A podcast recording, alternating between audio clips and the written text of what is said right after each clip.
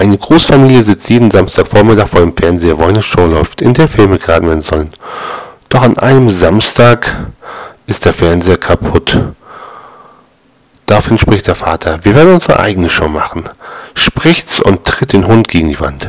Die Mutter errät weise, ich hab's, gemeint ist der Film, Hunde wollt ihr ewig leben. Richtig, die Mutter schnappt sich daraufhin den Papagei und spießt am Kaktus auf. Etwas erstaunt ruft der Sohn, Dornvögel? Korrekt. Die Oma tritt hervor, nimmt ihr Gebiss heraus und wirft es über den Elch, der über der Tür hängt. Schweigen. Daraufhin die Oma.